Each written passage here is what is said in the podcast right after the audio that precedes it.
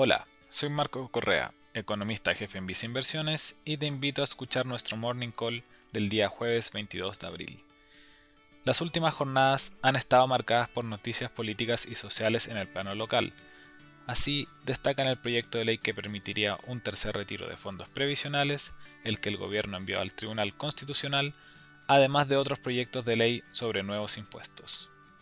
Lo anterior, sumado los altos niveles de contagios que han afectado al país durante las últimas semanas, han generado una mayor volatilidad en los activos locales, como las acciones, tasas de interés y tipo de cambio. Sin embargo, los factores fundamentales que promoverían una recuperación en la actividad local y por tanto en sus activos se mantienen.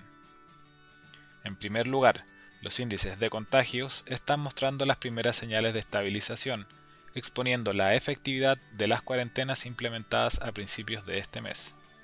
También, en paralelo, continúa avanzando el proceso de vacunación, donde se alcanzaría a un 70% de la población a mediados de este año. Además, se mantienen los efectos positivos de los diferentes estímulos fiscales y monetarios implementados por las autoridades locales, junto a un mayor nivel de adaptación de la economía a estas nuevas condiciones. De esta manera, el PIB registraría un crecimiento de 6,2% en el año. Finalmente, destaca el importante impulso que está mostrando el precio del cobre, el que ya supera el nivel de 4,2 dólares por libra. En este contexto, destacamos la importancia de tener en consideración los factores de mediano y largo plazo las decisiones de inversión.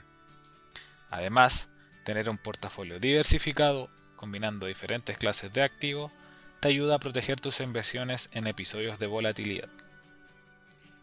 Así, en particular, para los activos de la renta fija local, recomendamos una mayor exposición a bonos corporativos en UEF, los que se verían favorecidos ante la recuperación económica del país.